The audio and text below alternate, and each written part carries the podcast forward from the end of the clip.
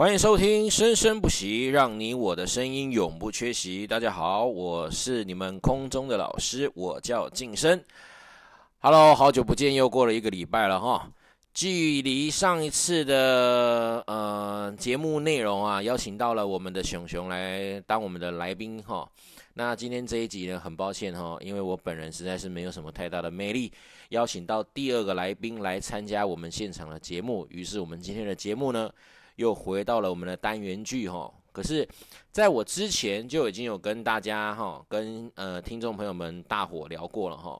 我过去是一个表演艺术，那我们今天就来聊聊表演艺术这个题材哦。我记得我曾经啊，在到很多学校去去去做一个采访啊、访谈啊，或者是做一些专题演讲的时候，特别喜欢讲的一个一个标题叫做。呃，人生如戏，戏如人生。哦，每一个人其实都是表演艺术工作者，每一个人都是一个艺术家，只是你的特质，呃，到底呈现在哪里而已哈。呃，表演艺术呢，不外乎就是戏剧嘛。我们现在的电影工作者啦，舞台剧演员啦，哦，你说的一些广播呢，影视啦，这些是不是也都是表演艺术？包含街头艺人，这也都是表演艺术的一环。以及我们现在的一些像是呃画作啦，哈，从小就培养小孩子去做一些素描啊、油画啊，或者是现在啊，哈，其实有很多的一些 YouTube 啊，呃，或者是一些国外的一些作品啊，不管是油漆泼画等等之类的，这些也都是艺术的一环。再来第三种艺术是什么？就是舞蹈吧。舞蹈大家应该都知道的吧？不管是传统舞蹈、芭蕾舞蹈、民俗技艺，或者是一些一些像是呃诸如此类的哈，只要是跟跳舞有关的哈，街头舞蹈啊，街舞也是属于舞蹈表演的一环嘛。只要是舞蹈，这也是可以启发我们的一些肢体、肢体、肢体动作的哈。像小时候，有时候小朋友啊，像肢体可能不太协调哦，啊，一些父母亲们呢，可以把自己的小孩啊送去学习一些舞蹈表演哈，都不错哈。啊，我自己本身也有蛮多一些表演艺术工作人员的一些呃学长或学弟，我改天再邀请他们上节目哈，啊，再邀请一个芭蕾舞老师哈来节目上来跟大家分享一下他在在曾经在学习芭蕾舞。呃的一些过程，一些有趣的事情哈。那再来再聊另外一项艺艺术部分哈，艺术部分就是我们俗称的呃，像是音乐啊，音乐大家都知道音乐才子周杰伦嘛，或者是 J J 林俊杰啦，或者是一些哦，不管是钢琴演奏师、小提琴啊、贝多芬啊等等的，只要是跟音乐有关哦。是因为我们想，呃，应该说老一辈的人都常讲啊，学音乐的小孩不会做坏哦，但是真的是这样吗？哦，并非如此哈，会做坏那就是会做坏，那个还是回到我们的呃命学中的这个人要做坏哦，其实从八字命里就看得出来了，会做坏的人通常胆子都特别的大，但是表演艺术工作的学音乐者，其实我们讲的他的创造力。学艺术啦，应该是不能归类在音乐，而是学所有的表演艺术工作，他的创造力都会比别人、比同龄人或一般人来讲更加的丰富。哦，那今天我们就来聊聊艺术哈，人生如戏，戏如人生啊，包含连我自己本身啊是艺术起家的哈，在表演艺术工作这个行业大概十几年了哈，十几年了。但为什么会在？为什么现在却离开了表演艺术？哈，这个起源讲起来，在二零一二年那一年，呃，不好意思，我刚好我的呃，演艺术工作者啊，尤其是表演人员哦，且他的身体就是他的武器，他的声音也是他的另外一个盾牌，所以就是说的身体、肢体跟声音是他很重要的两个两个攻防的一个。一个兵器，那我刚好在二零一二年的时候不幸啊，哦，从舞台上衰落哦，所以导致我的腰部啊尾椎受到了伤害，所以那段时间刚好复健了半年哦。所以在那半年的时间，其实我也认真思考，我到底合不合适，适不适合再回到舞台上去从事表演。所以那一次我就毅然决然的就决定哦，可能应该就不再合适，不不适合再回到那个剧场圈了哈。但确实啦，有了那一次的这个这个判断啊，是正确的，因为我。后面二零一二年之后啊，其实腰痛的复发性啊，是比以往还要再来的多。那这个都是我从十四岁，哦，十四岁开始学表演艺术的时候造成的，长久以来造成的一些伤害。为什么？我跟大家讲一个啊，在剧场圈啊，剧场表演艺术工作者有一个不成文的规定。你可以是导演，你也可以是编剧，你更可以是演员，这叫我们说的三期嘛，编导演三期的的艺术艺术家。但是你绝对不能当工作人员。什么叫工作人员？舞台调灯师、道具师、大道具组、舞台组，这一些都是舞台舞台专业人员。可是，在那样子的年代，哈，在现在推算起来，大概已经二三十、二二十几年前。二十几年前的时候，剧场其实剧场生态在台湾还是不是那么盛行的。不要说剧场啊，啊，不要说之前啊，现在也是一样，也没有获得政府的认认可哦。所以每一次啊，地方地方政府补助，或者是中央政府补助，文件会或者是地方的文化局补助，能拿到多少价格？能拿到多少费用？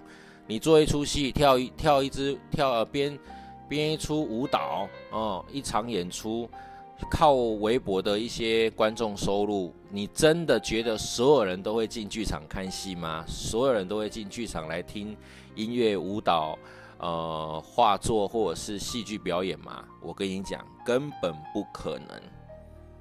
所以呢，一定要仰赖地方政府或者是。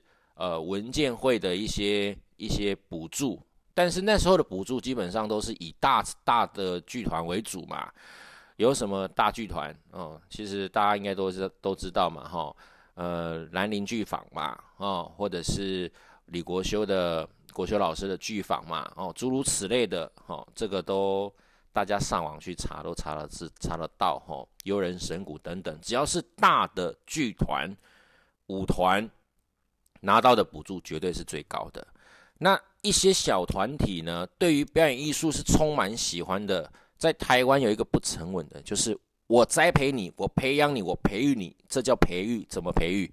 你一定要先成功，我才能培育你啊！你不成功，我干嘛培育你？所以你先活下来，你有办法活下来，你有办法创造该有的观众机制哦，该有的存活价值。好。你来找我政府哦，政府就会觉得，哎呀，你成功了，你是一个活得下来的团队单位。好，我来帮助你。拜托各位，一个小小的单位要存活，它背后的资金、资金的金源、金流、金主要多庞大？啊做一出戏不用钱吗？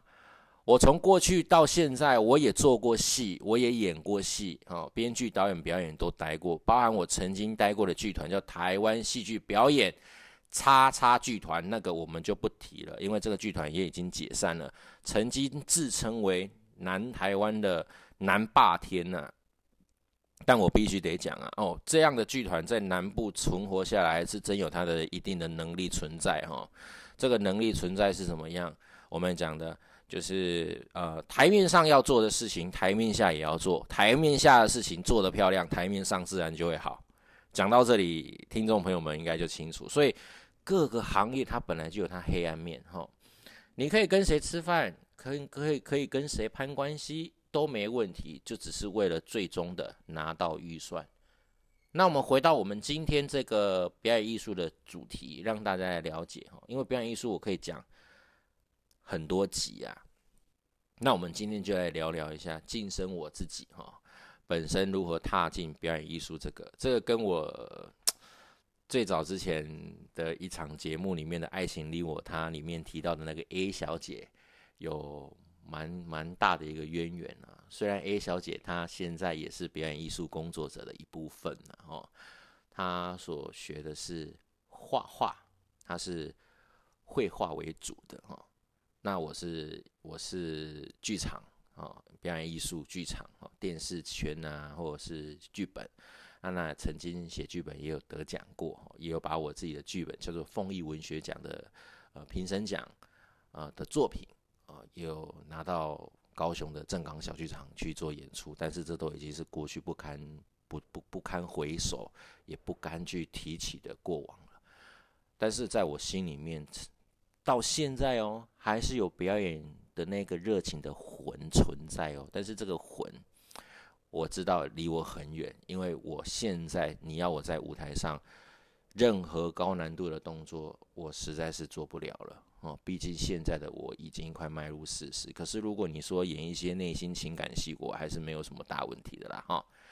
所以呢，那个时候就是因为在《爱情你我他》里面所提到的 A 小姐，她所赠送的花束哈，狠狠在我面前做了那个动作之后，我在那一年的。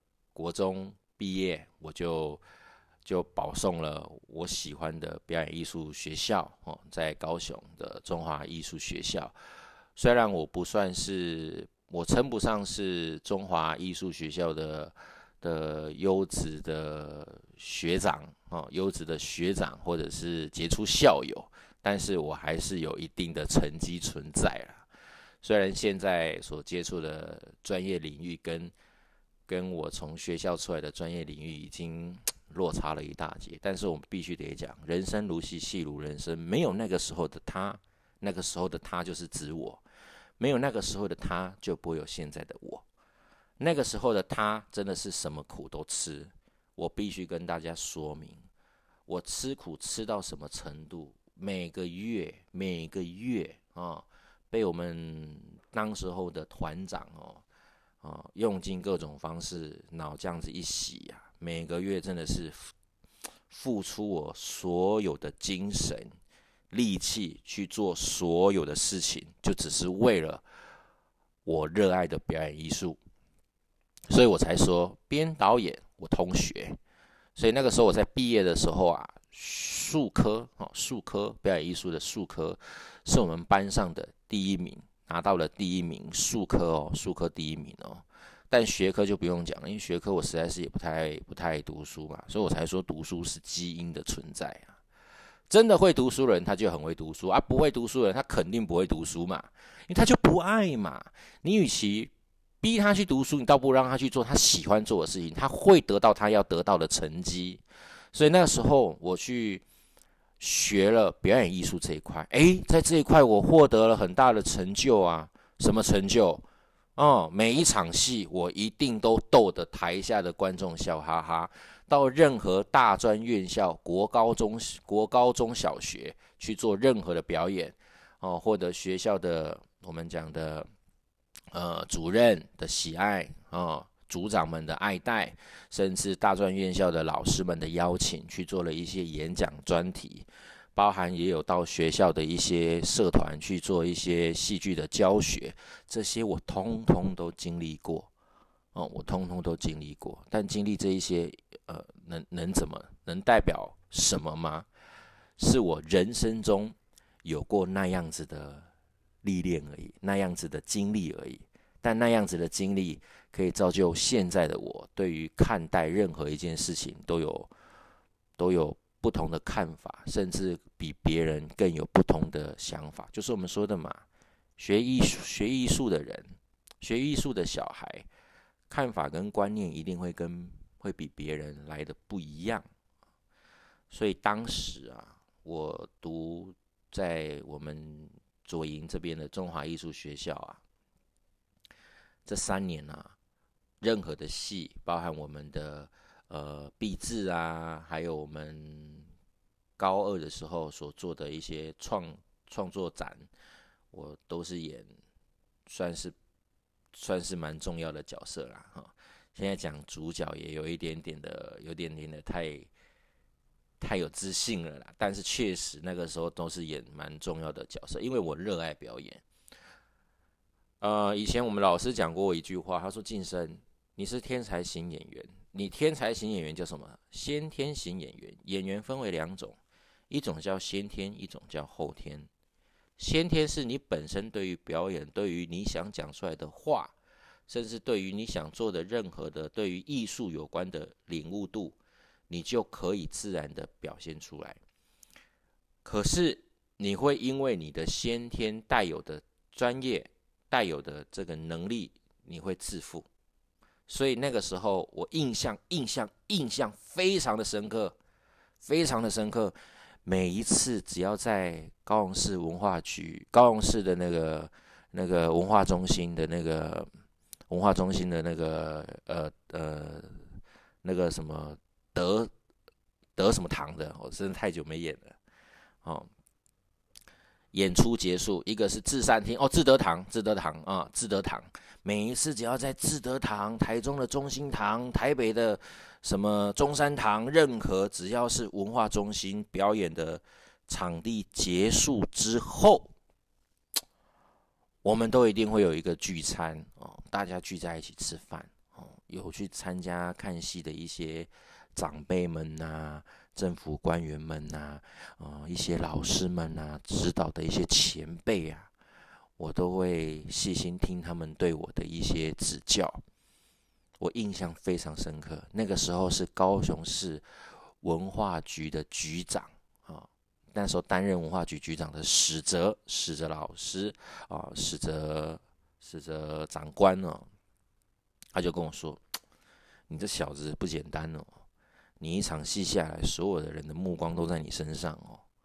你这小子哦，送你四个字：霸气外露。我印象很深刻。这个就代表他说的，你在演戏的时候，所有人的目光就一定会在你身上。为什么？你演戏会让人家有一种想看你表演。可惜我现在已经没演了哦，现在已经没演哦，而且距离表演艺术这一块已经离开太久了。但是你叫我现在再回去演，当然是没什么问题啦。只不过现在我的体态也已经不像过去的过去的我了啦。哈，现在能做的就是在底下看看戏，拍拍掌，拍拍拍拍掌哦，给给予台上的一些新新生代的演员们一些鼓励啦。但是你说教表演艺术，我还是有我自己的一一一贯的的看法跟教法，因为我是一个非常严格的人。所以我印象到从那个时候到现在，我都都永远都不会忘记史哲长官对我讲的那四个字哦，霸气外露。他说：“你做任何事情是你本身就擅长的，你一定要收放自如，你一定要收。我们有时候要尊重身边的人，如果你光芒太耀眼，会被旁边的人讨厌你。”然后这句话我。未来出社会时候，深深的体会到了，真的是深深的体会到了。因为你做任何的职场，不管你是在好卖车好了，假设卖车，卖车也是一个舞台表演啊。你一个，比如说 Toyota 好了，Toyota 的销售业务员可能有三个、四个，那三个、四个里面，你非常会销售，你是不是霸气外露？每一个接纳的客人。在你的嘴巴里面，在你的三寸不烂之舌底下，两三句话就成交一台车，两三句话就成交一台车，夸人漂亮，夸人腿长，又成交一台车。那另外三个人怎么看你？另外三个人怎么看你？我敢跟你讲，你在不久的将来，一定会在这一间公司，这一间 Toyota 里面啊，被人家讨讨厌。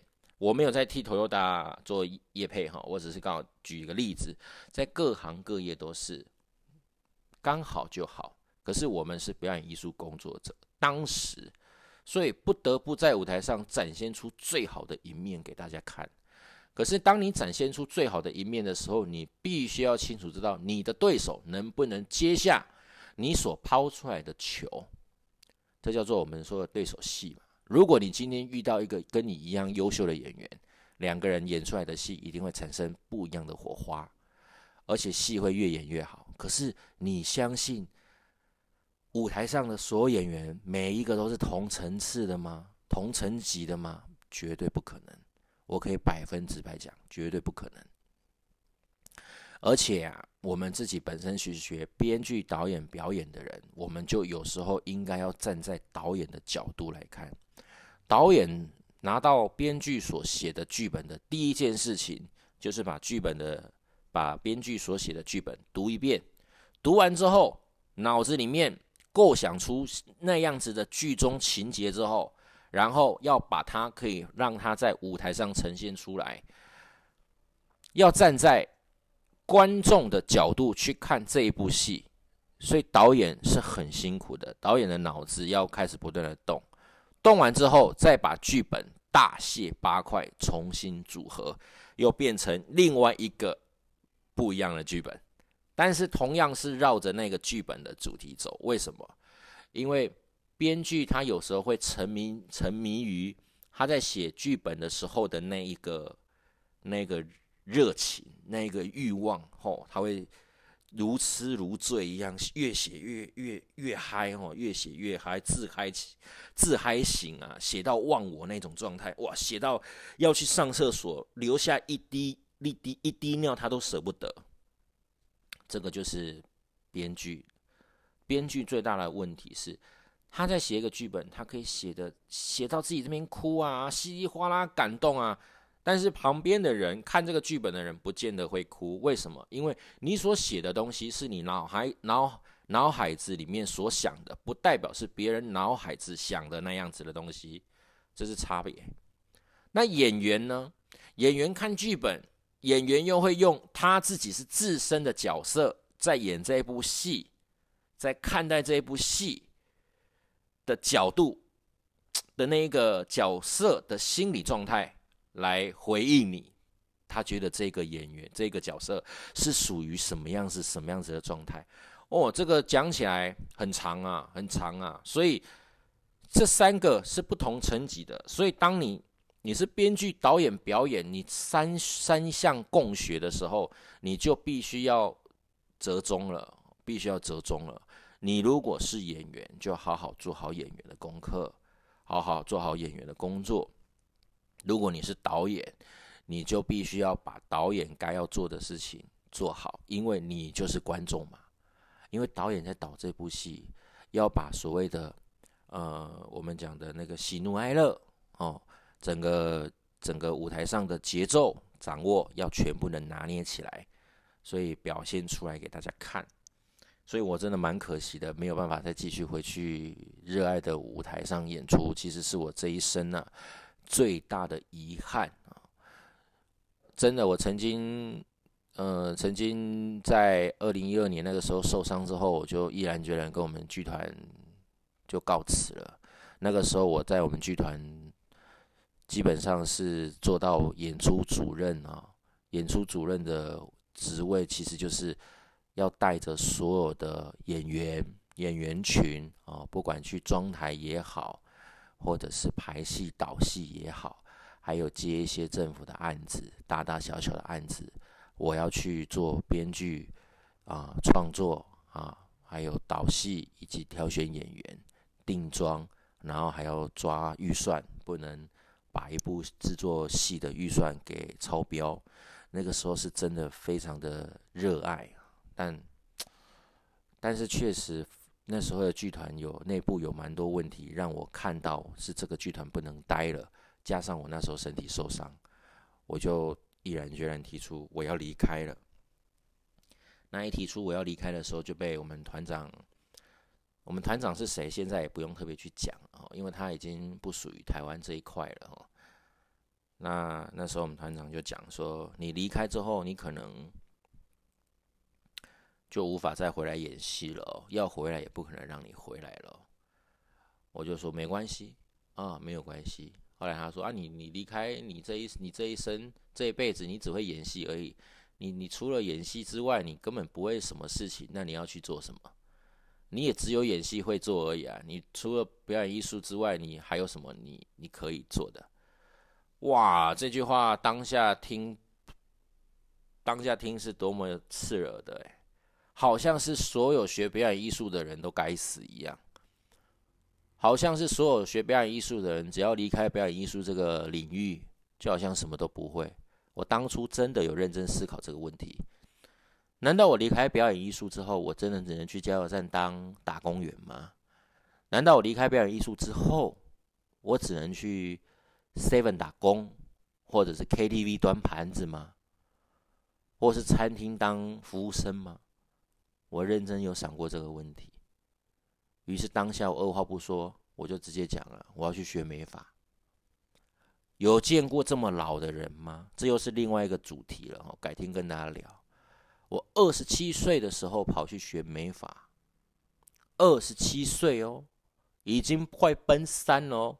三十而立哦！我曾经人生中最大的心愿就是，我这一辈子把我自己奉献给了舞台，给了表演艺术、舞台剧这一块。我热爱舞台，我总就算怎么样，我未来也一定会在舞台上啊演到在舞台上离去。我曾经写了一个剧本，叫做《演员》，就是写我自己啊。这个剧本我快速的讲述一下哦，今天的节目有点长哦。这个剧本就讲一个人啊，曾经疯狂、非常疯狂的执迷于对于他喜欢的这件事情，他很热爱，就是剧中的这个演员哦，就是讲述我自己哦，非常的他记住每一个演出的角色，每一个台词，任何过去到现在，甚至十几年前的台词，他到现在他都没有忘记，为什么？因为他热爱，他脑子里面已经深刻的变成长期记忆，他就记住了。然后演员会不会有家庭？未来一定会有的。所以这剧中的这个演员从小演到大，最后他还结婚生子。他收集了他所有大大小小的演出的节目录影带、录像带，还有海报，满满的海报，甚至在家里面。哦，就看着他以前演出的演出的节目，甚至表演出他每一次演出的片段的动作身段，讲述他表演出来的一些每一句台词，然后他的家人们都看着他。可是很妙的是哦，他走在路上，大街小巷，所有人都只知道，都叫着他曾经演过的那一个角色的名字。却没却不曾叫过他所扮演的这个角色的他自己的名字。这句话听得懂吗？就好比我叫晋生，我今天取了一个艺名，我在网络上告诉大家啊，我叫杰森啊，杰森。大家可能都记得杰森，杰森哇，出了名之后，我也一直觉得我这杰森，我曾经讲过非常非常丰富的台词什么的。可是，有多少的人知道我叫晋升？杰森的扮演者是叫晋升，没有人知道。所以那时候我写的那个剧本叫演员。剧中的他根本，他意识到了外面的人都叫着他的名，叫着他所演出的，呃呃角色的名字，却不曾叫过他的名字。他渐渐开始。开始在想，他所喜欢的表演艺术，甚至他所所热爱的这件事情，到底是对的还是错的？连他的妻子跟他的小小孩，都开始有一点点的不太能接受他那种疯狂的行为。但是人会老啊，人表演也会到一定的程度，甚至到最后不能演。于是剧中的这个演员，他演到最后，他没有办法演了，被很多舞台舞台就放弃。他开始记不起东西，记不起这个东西放放在哪里过，这个东西他做过的事情好几遍，他就一直不断的想着：哎，我曾经想过，哎，我曾经做过，可是又会重复再做一遍，哎，又会重复再做一遍。于是他就会习惯性拿着 DV 八开始去拍。开始去拍，啊，拍去记录，然后渐渐的、渐渐的开始什么事情都忘记，什么事情都忘记。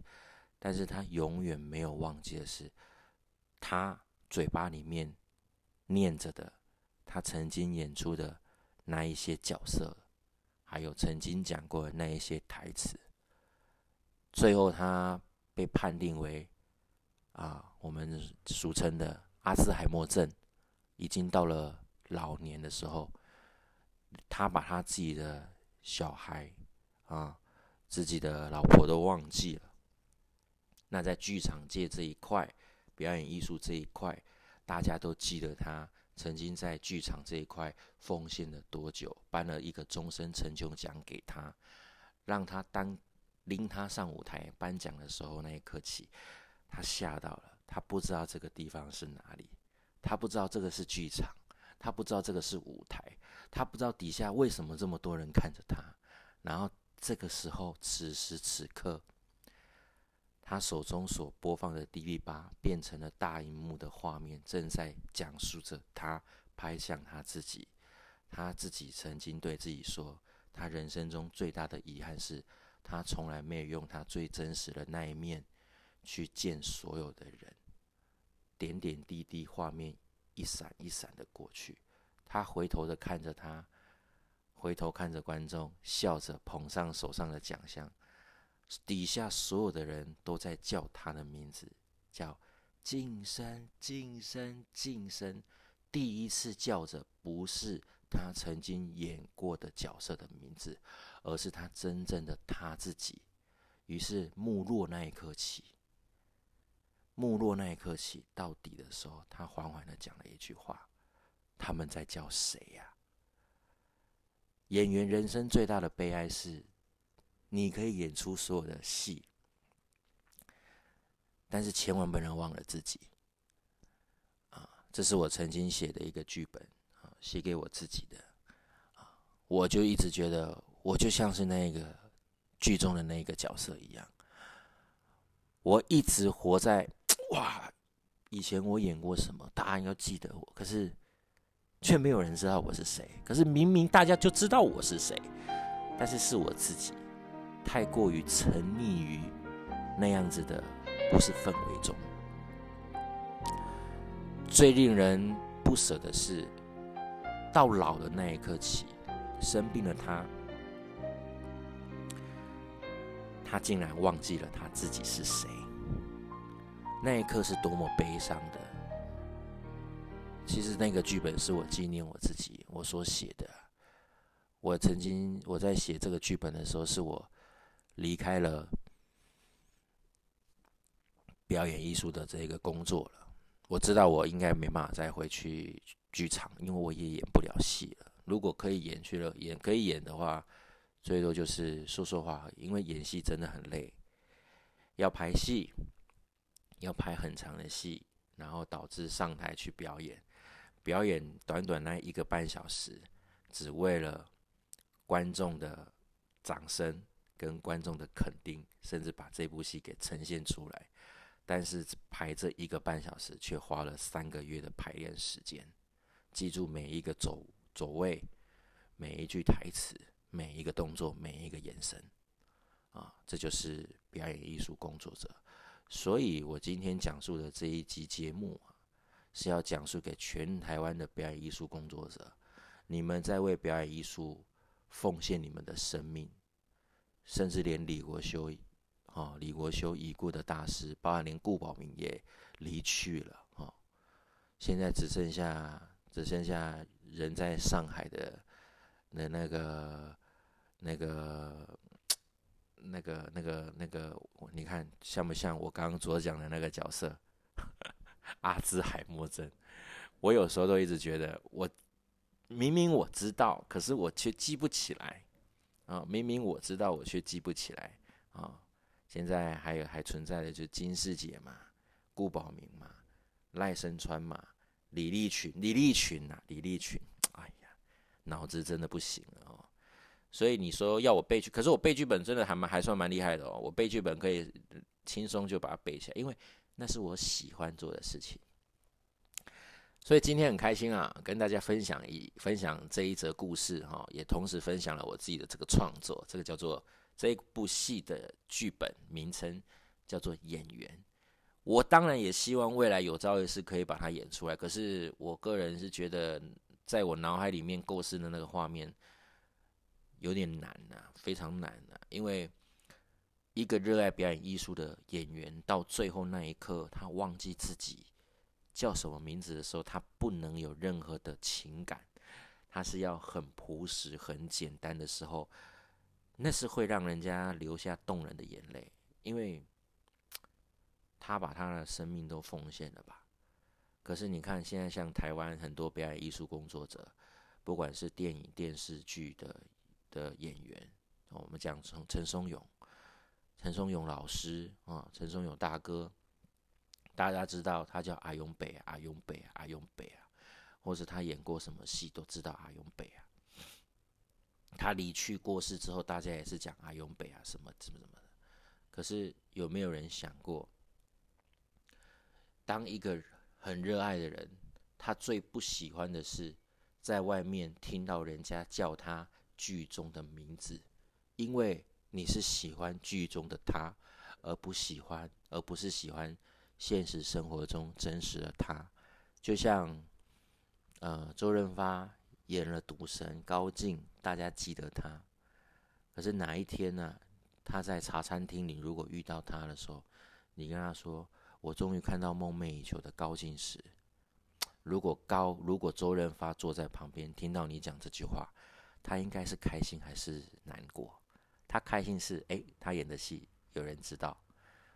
那他难过应该是啊，原来大家知道了，只是我演戏的那个角色。包含现在啊，那个那个美国的电影哦所拍的《复仇者联盟》啊，每一个演员大家都知道钢铁钢铁钢铁什么什么的，但是大家却不知道。这一些英雄他们的真实名称叫什么名字？这个是蛮有趣的一件事情啊啊！所以，我们今天的节目就到这边告一段落，跟大家分享了这个人生如戏，戏如人生的这个过程。希望未来还有机会再分享我更多的创作、更多的作品，来让大家知道。那今天我们呃，我们今天的这个节目啊。就到这边告一段落，感谢大家收听啊，今天的这一场，那我们下一场生生不息，我们再次相见，预祝大家都有一个难忘的夜晚，晚安，拜拜。